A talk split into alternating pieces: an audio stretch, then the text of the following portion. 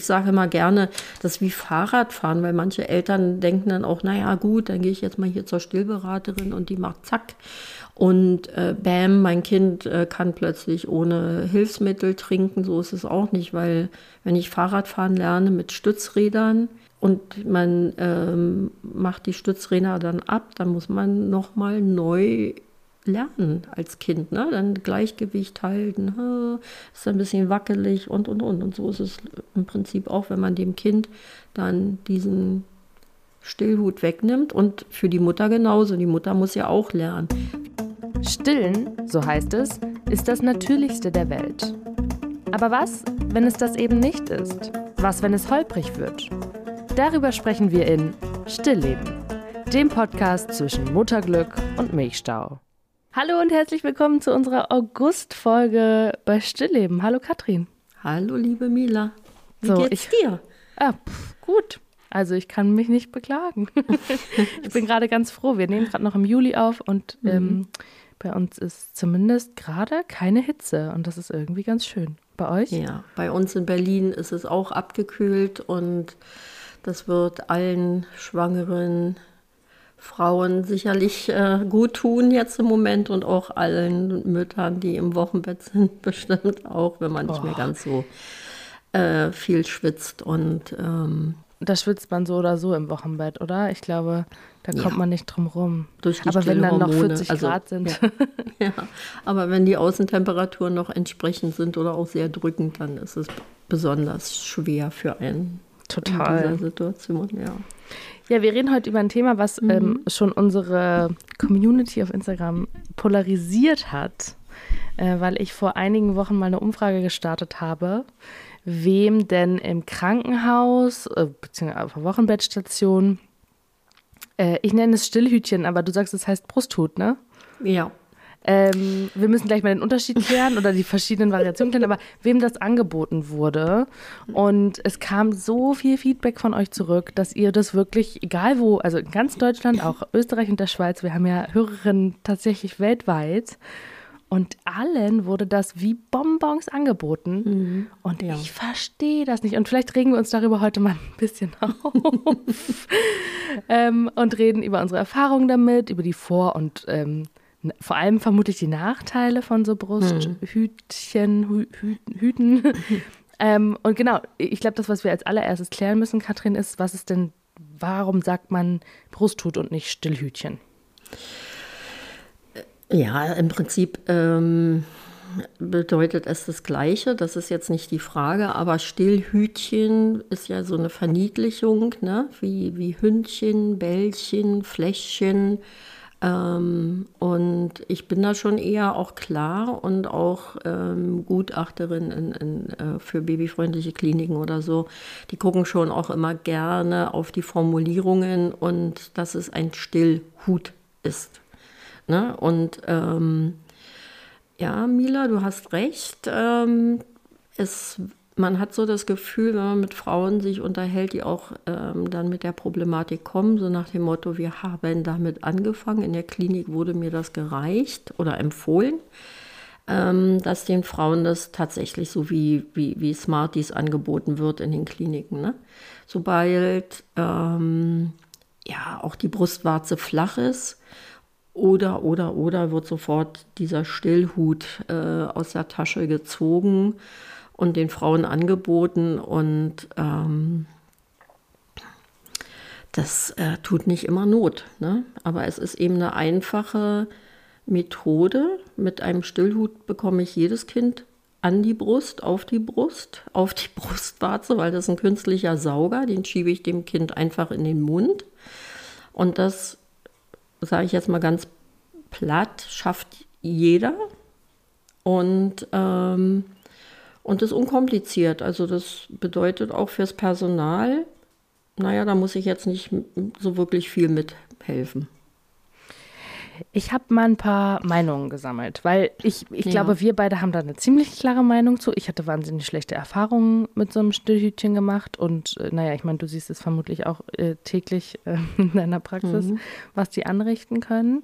Ähm, ich hatte eine Umfrage gestartet bei uns auf dem Account Äh, falls ihr uns noch nicht folgt, folgt uns gerne, stillleben-podcast. Aber jedenfalls habe ich gefragt, ähm, und da könnt ihr auch gerne immer noch mitmachen, ist in den Highlights verlinkt, ähm, wer denn überhaupt so ein Stillhütchen ja, angeboten bekommen hat und auch Fan mhm. davon war. Mhm. Weil ich habe das Gefühl, es spalten sich so ein bisschen die Lager. Mhm. Ja. Und es haben ähm, abgestimmt, haben fast 300 Frauen und 200 davon haben gesagt, sie sind kein Fan davon. Und aber mhm. immerhin, ne, über, über 50 haben auf jeden Fall gesagt, sie sind Fan.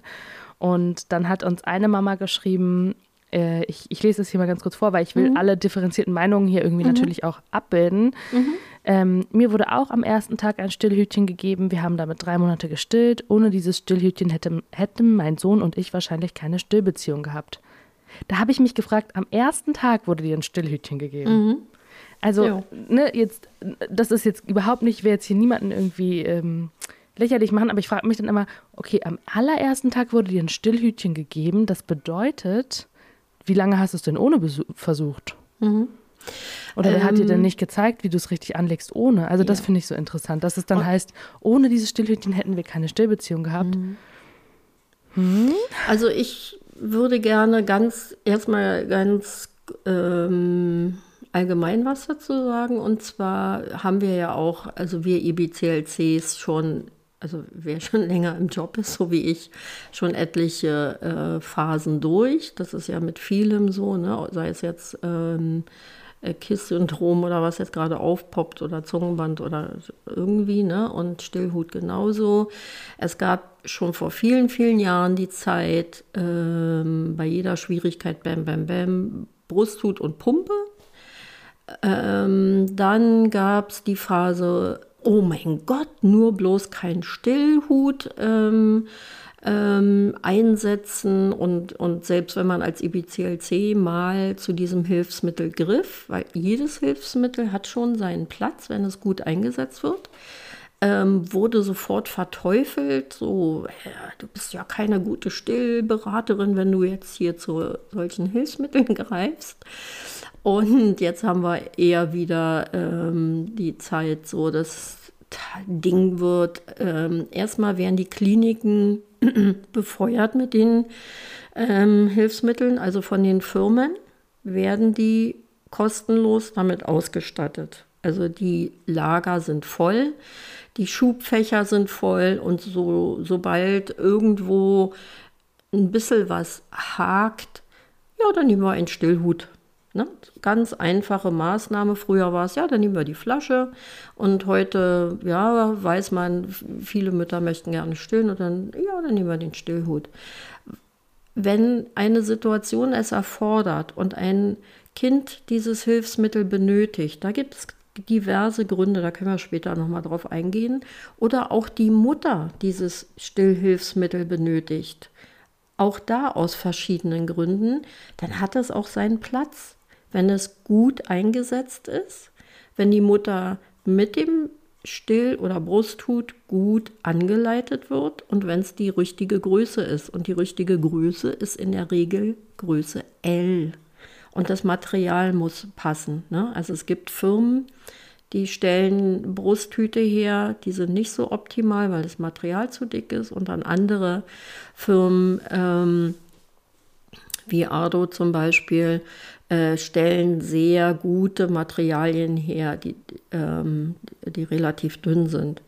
Und die Anleitung ist wichtig, der hygienische Umgang ist wichtig und die Größe ist wichtig. Und dann hat es auch seinen Raum, aber nicht in den ersten Tagen. Also, ne, weil wir jetzt gerade gehört haben, am ersten Tag, was ich zum Beispiel überhaupt nicht verstehen kann, das Kind hat super toll gestillt im Kreissaal. Die Mutter kommt auf die Wochenbettstation und oh, Sie haben flache Brustwarzen. Ja, dann nehmen Sie mal am besten einen Stillhut. Und ich immer sage, Hä? hallo? Äh, das Kind muss erst mal üben. Die Mutter muss üben und auch die Mutter benötigt Unterstützung, auch wenn es das zweite oder dritte Kind ist. Jedes Kind ist anders. Und flache Brustwarzen sind kein Grund für einen Stillhut, weil das Kind saugt ja nicht an der Brustwarze, es soll am Warzenhof saugen, ne? wie wir ja wissen. Und ähm, wir haben eben traditionell nicht mehr die Still, das Stillwissen bei den jungen Müttern, weil wir über Generationen nicht oder wenig gestillt haben. Und die Frauen brauchen Unterstützung und das Kind auch. Und das Kind muss erstmal üben. Und erst wenn es aus medizinischen Gründen nicht anders geht, oder ähm, dann, ja, dann kann ich auch zum Stillhilfsmittel greifen, wenn es gut eingesetzt wird. Also wir haben auf jeden Fall diese Nachricht von der Frau, die geschrieben hat, ohne das Stillhähnchen hätte ich keine Stillbeziehung gehabt, ne? Habe ich auch geteilt mhm. und daraufhin kamen ganz viele Nachrichten wieder rein von anderen Mamas, mhm. die gesagt haben, ging mir genauso. Mhm. Ähm, ne? Ich habe auch an Tag 1 sofort das Stillhütchen bekommen. Mhm. Jetzt hast du gerade die Firma Ado genannt. Wir sind mit denen nicht, mhm. also es ist jetzt keine bezahlte Werbekooperation, Nein. sondern wir ähm, die sind äh, tatsächlich eine der wenigen Firmen, die kodexkonform sind. Richtig, ja. Und deswegen erwähnen wir die hier auch. Und die anderen mhm. Firmen kriegen jetzt hier keine Lobby. Es gibt aber interessanterweise in den ganzen Drogeriemärkten und auch auf den Wochenbettstationen nicht diese Superstellhütchen, die du gerade genannt hast, sondern nur die von einer Marke. Also ich kenne nur die von einer Marke. Egal in welches mhm. Krankenhaus und ich war jetzt noch nicht in vielen Wochenbettstationen, mhm. aber ne, egal wo ich war, habe ich immer nur die von der einen Marke gesehen. Mhm. Und die sind sehr, sehr dick. Also vom Gefühl her ja. habe ich die schon immer so als sehr dick empfunden. Genau. Und als ähm, tatsächlich, äh, ist interessant, dass du L sagst, weil ich hatte immer das Gefühl, die sind so riesig, mhm. da, die passen kaum in den Mund von meinem Baby. Ja, aber das ist ja genau das, worum es geht. Das Kind soll ja nicht am Stillhut saugen, sondern ähm, den Mund weit öffnen, das muss ich ja auch üben mit dem Kind, und die Areola erfassen. Und das mhm. kann ich nur mit einem Stillhut L. Ach so, weil mein Kind hat zum Beispiel, das war ja auch der große Fehler, weshalb ich auch so ein äh, auch eher Anti-Stillhut bin. Aber wie gesagt, das sind ja auch immer nur meine persönlichen Erfahrungen. Äh, mein Kind hat nur an dem Stillhut gesaugt, was ja. erstmal Linderung geschaffen hat, weil ja. ich so wunde Brustwarzen, also ich glaube, ja. ich habe den so nach zwei Wochen eingesetzt. Mhm. Ähm, und war da auch total glücklich, dass es sowas gibt, weil sonst mhm. hätte ich nicht weiterstellen ja. können, weil ich so ja. wunde Brustwarzen hatte. Und das hat es aber ganz, das Ganze natürlich nur schlimmer gemacht, weil er ähm, dann ja einfach versucht hat, irgendwie eine Stillhut im Mund zu behalten, mhm. da irgendwie was hat versucht rauszusaugen, was mhm. natürlich nicht geklappt hat. Ich hatte ja auch sehr viel Milch, das heißt, es lief auch. Er hat aber einfach nur mit seinem Gaumen diesen mhm. Stillhut und den darunter befindlichen, die darunter befindliche Brustwarze gegriffen und einfach nur zugebissen im, äh, ja. im Endeffekt. Und das hat natürlich ja. dann langfristig überhaupt keine Linderung verschafft, beziehungsweise dann hatte ich richtig offene Brustwarzen ja. zwei Tage später. Und das ist das Problem, dass, ähm, also wenn der Stillhut eingesetzt wird oder Brusthut eingesetzt wird, dass, dass man dann wirklich eine gute Anleitung benötigt, auch da das Handling gut lernen sollte und das Kind richtig und gut anlegt.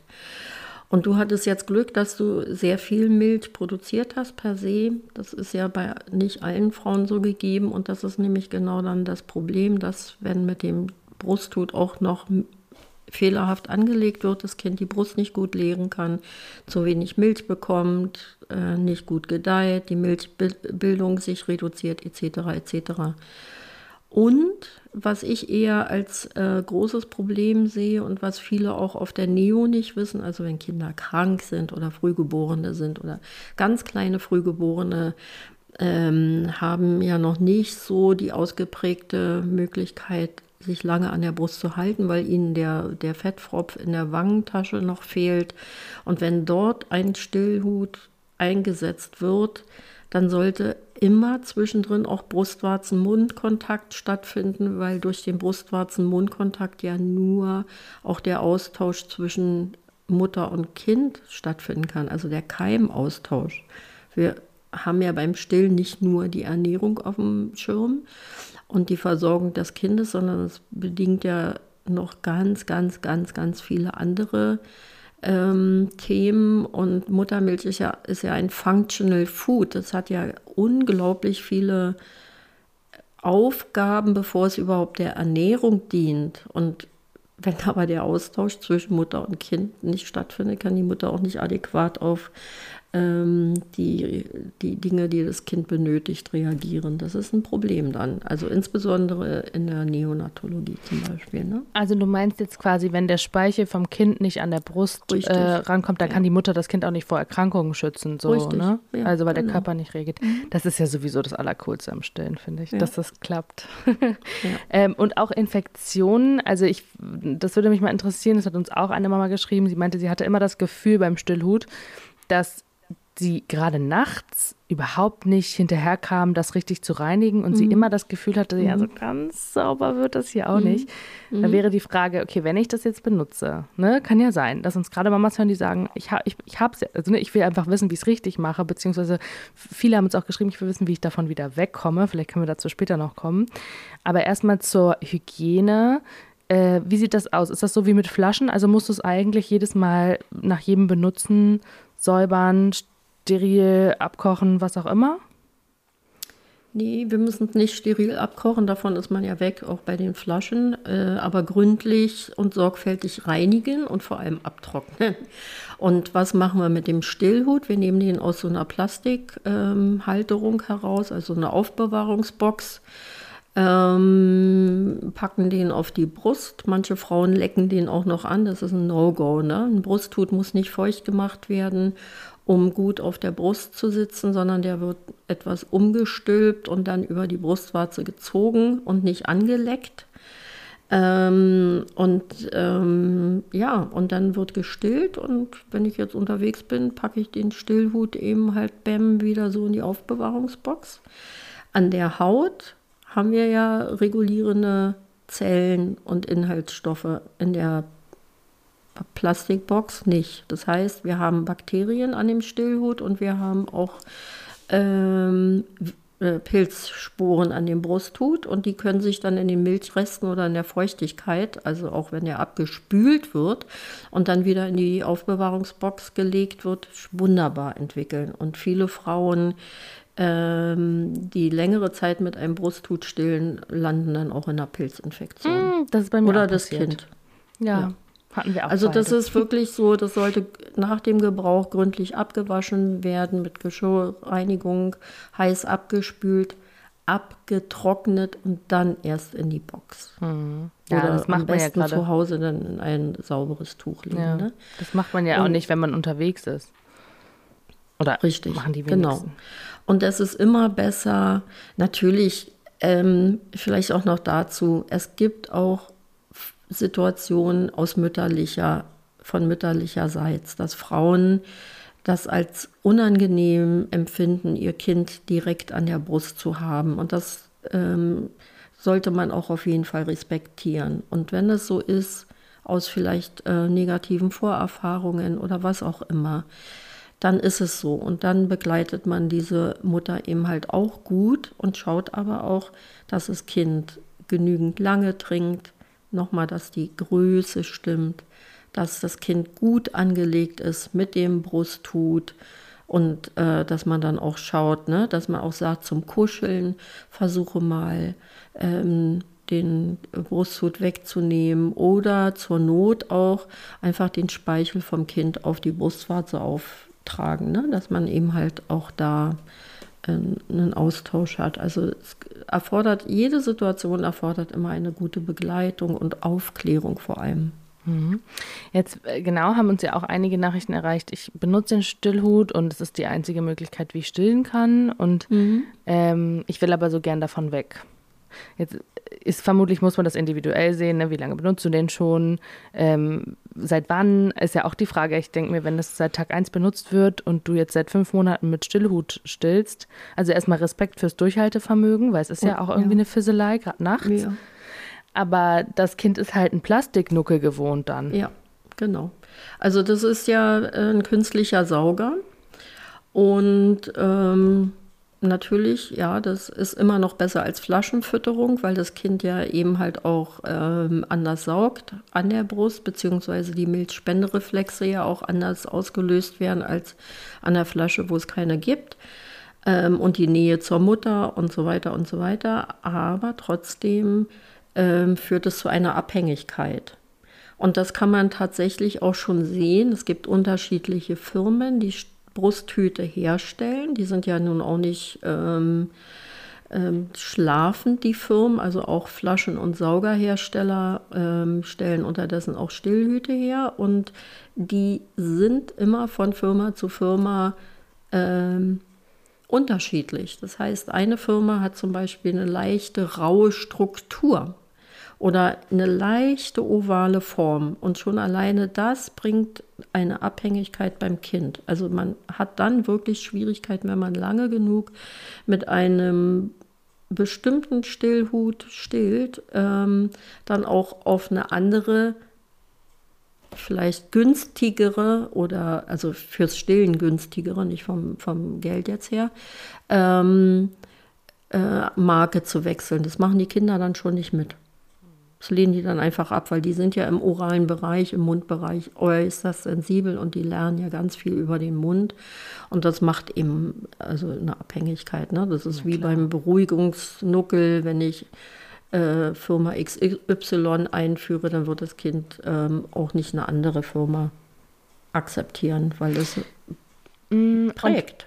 Und, und, was ist der Hintergrund der Firmen? Also wir haben das ja ähm, in unserer Codex-Folge auch schon mal ganz ausführlich eruiert der Hintergrund der Firmen, dass sie die umsonst auf den Kliniken, in den Wochenbettstationen verteilen, ist einfach ja. äh, Verknüpfung mit der Marke. Wenn der Brustsauger mhm. funktioniert, dann kaufen sie bei uns auch das Fläschchen und dann kaufen mhm. sie bei uns auch alles. Ah ja, mhm. okay, klar, logisch. genau. Und das ist ähm, das, was nicht so schön ist, ne? Also da wird einfach mit ganz viel gearbeitet.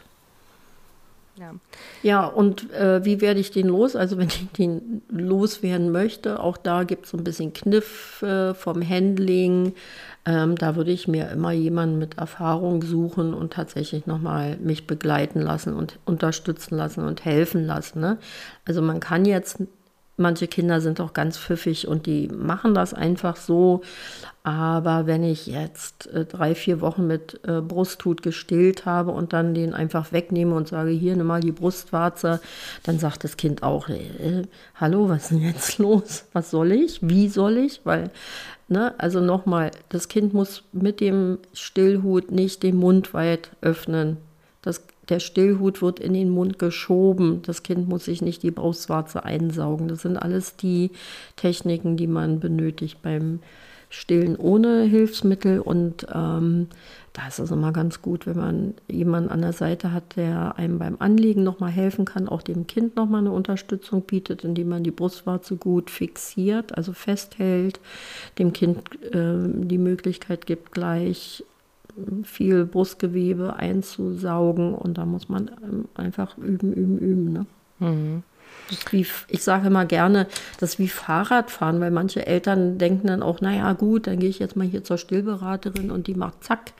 Und äh, bam, mein Kind äh, kann plötzlich ohne Hilfsmittel trinken. So ist es auch nicht, weil wenn ich Fahrradfahren lerne mit Stützrädern, und man ähm, macht die Stützräder dann ab, dann muss man nochmal neu lernen als Kind. Ne? Dann Gleichgewicht halten, ist ein bisschen wackelig und, und, und. Und so ist es im Prinzip auch, wenn man dem Kind dann diesen Stillhut wegnimmt und für die Mutter genauso. Die Mutter muss ja auch lernen, wie halte ich mein Kind, wie warte ich, dass mein Kind den Mund weit öffnet und wenn der Mund weit geöffnet ist, ziehe ich das Kind an die Brust. Ne? Äh, der Stillhut hat noch andere Problematiken, dass es, also das Saugen, das physiologische Saugen wird verändert, aber auch die, die, die Lippen sind oft nicht korrigiert, wenn man mit dem Stillhut stillt sondern die sind dann eingezogen, ne, weil man den, den Brusthut ja in den Mund schiebt. Und ähm, naja, da gibt es so hier und da Kleinigkeiten. Ähm, dann wäre meine Frage zum Schluss, weil ich will das Thema gar nicht so, das wurde mhm. wirklich auf unseren, Katrin, ich beneide dich ja manchmal darum, dass du dich, oder ich bin froh, dass du dich nicht mit den Leuten auseinandersetzen musst, die uns da teilweise schreiben. naja, ich kenne. Du kennst das ja.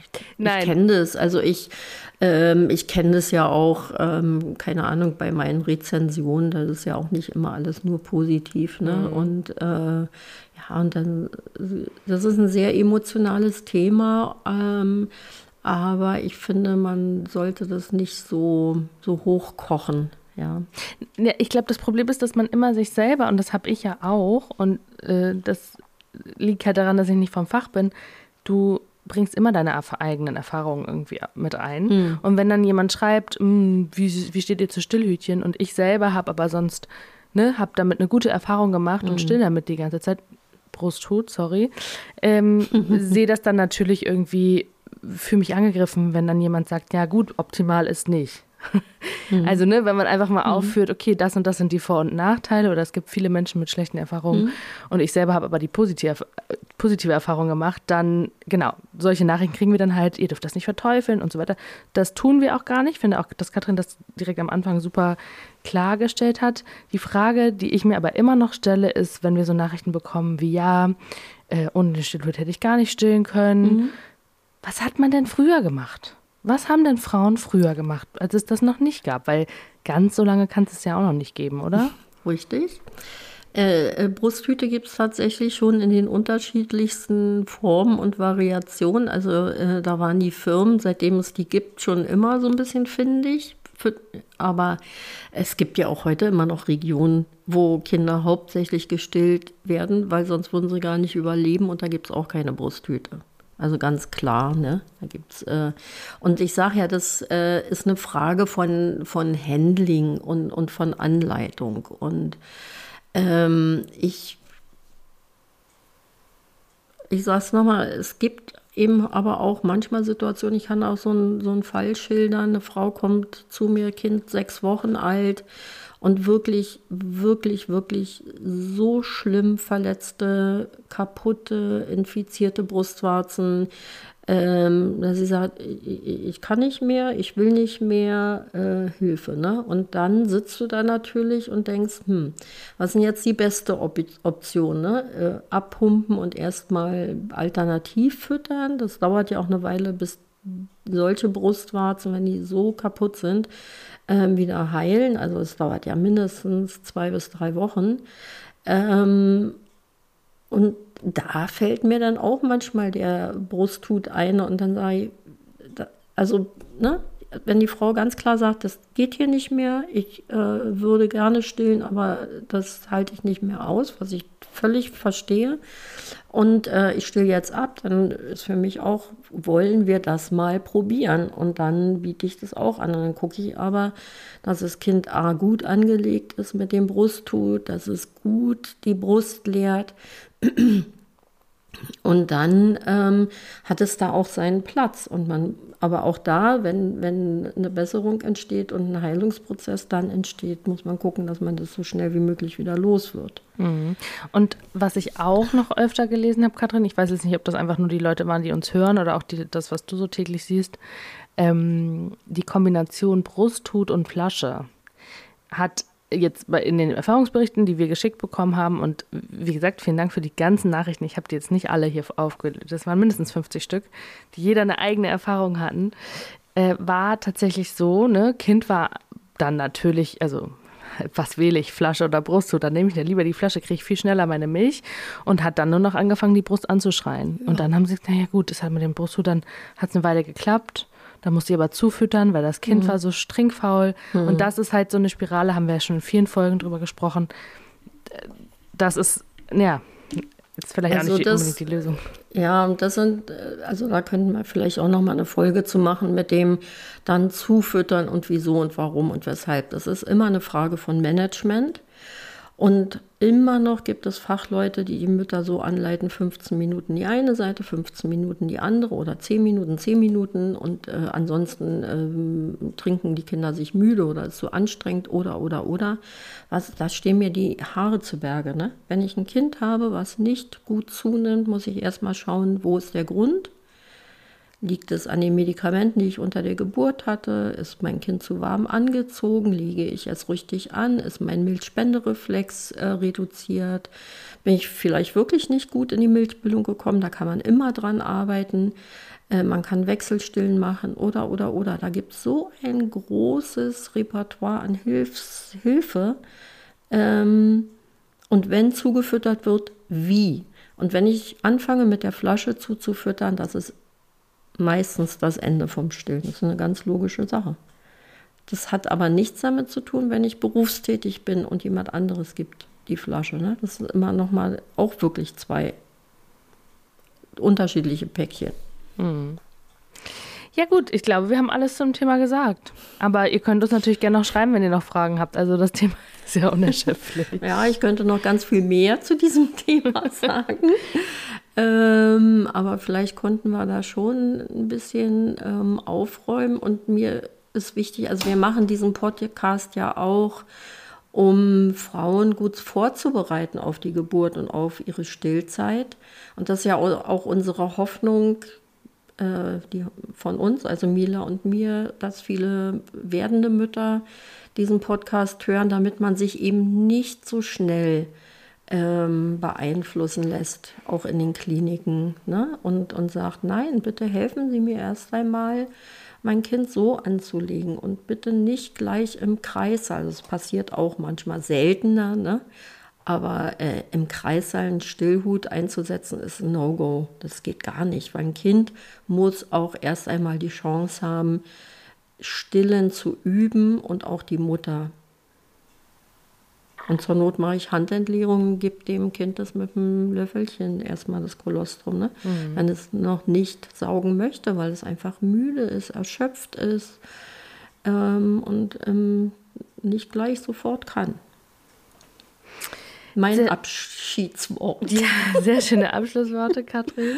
ja. Und ähm, ja, vielen Dank für den Überblick und ich hoffe, wir konnten euch weiterhelfen. Und wenn nicht, dann schreibt uns äh, gerne E-Mail. Dann versuchen wir auch das in der nächsten Folge zum Stillhut mit einzubeziehen. Danke. Das machen wir gerne. euch allen da draußen noch einen schönen Sommer und bis dahin. Tschüss. Tschüss. Stillleben. Der Podcast mit einem Schuss Muttermilch ist eine Produktion von Katrin Bautsch und Mila Weidelhofer in Zusammenarbeit mit dem Gitarrenduo Enjip für die Musik, Produktion Stefan Sattler und ein besonderer Dank geht dem Ausbildungszentrum für Laktation und Still. Wir freuen uns, wenn ihr uns auf Instagram folgt. Stillleben-Podcast. Außerdem empfehlt gerne diesen Podcast einer angehenden Stillberaterin, einer Hebamme oder einer werdenden Mama weiter.